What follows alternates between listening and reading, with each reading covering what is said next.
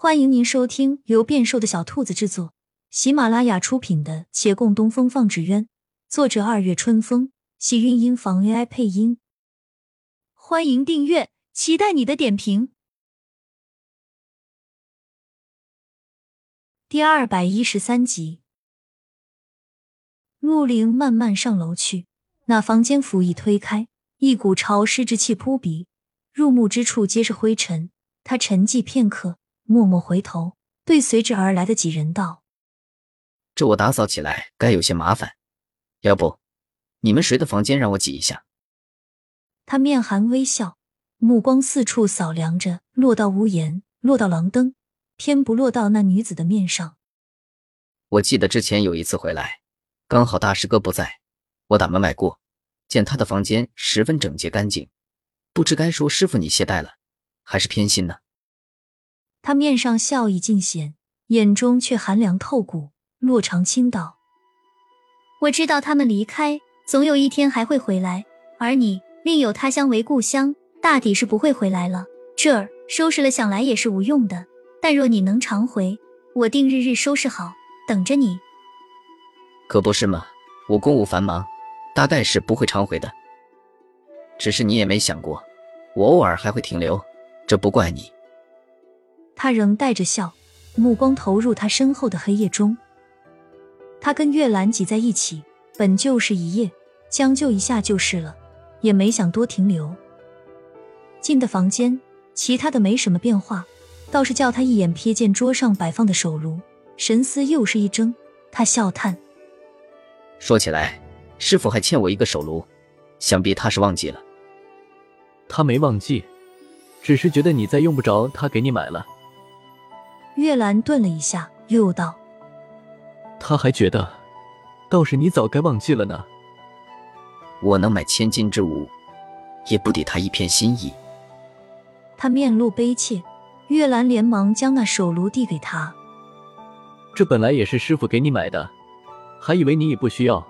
如此看来，那还是交给你吧。”东西递过来，他没接，却徒生了另外的思量。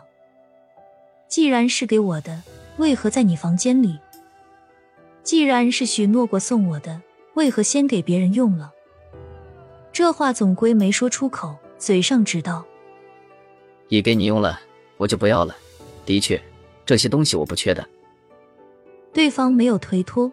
月兰纵然心思细腻，也断断想不到这人在因为一个手炉而辗转反侧，久久难寐。陆凌觉得自己委实不该像个怨妇一般思来想去，可他没法遏制这百转千回的思量。送给他的手炉先给了别人，他的房间不曾收拾，决定好的事情也没第一时间通知他。还有什么？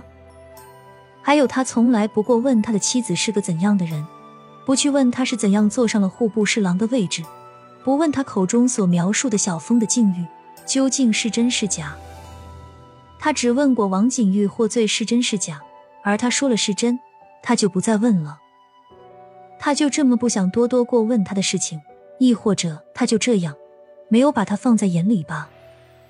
他侧躺在床，攥紧手，忽而想，应该让他刻骨铭心的记着，而不是被忽略。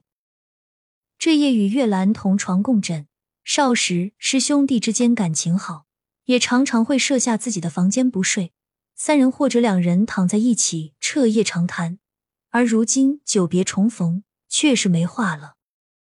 月兰知他没有入睡，他也思量许久，犹疑是否该将与师傅如今的关系讲一讲。不知为什么，这样的事情他能够坦然跟孟寻讲，甚至如果隔壁顾掌柜问，他也能大方承认。偏偏身边这个一路共同走来的人，叫他思量不定。他最终没有开口。也不知这样的决定是对是错。天才亮，有人轻敲房门。陆凌睡得晚，这会儿未醒。月兰悄然起身，与洛长青一并站在廊下，低声道：“师傅，可是有事？”“的确有事，正好阿玲没醒，我想与你商议。我看得出阿玲十分在意安郡王，若是能讨得安郡王欢心，对他以后的路也是有帮助的。”我们还是把纸鸢继续做下去吧，不为别的，单为了阿玲。月兰毫不犹疑。是，我也有此打算。两人话还没说完，那楼下紧闭的大门忽被人一脚踹开。听徐燕来在楼下高喊：“姓陆的，你给我出来！”这声吼不当紧，害得周遭街坊们暗暗探头来看。陆凌一闻声推门而出，看了门外二人一眼，默不作声往楼下走去。两人紧随其后，行至楼梯，看那徐燕来浑然无惧。抬鞭子指向来人，李大人所犯何错？为何被你关入牢中？亲亲小耳朵们，本集精彩内容就到这里了，下集更精彩，记得关注、点赞、收藏三连哦，爱你！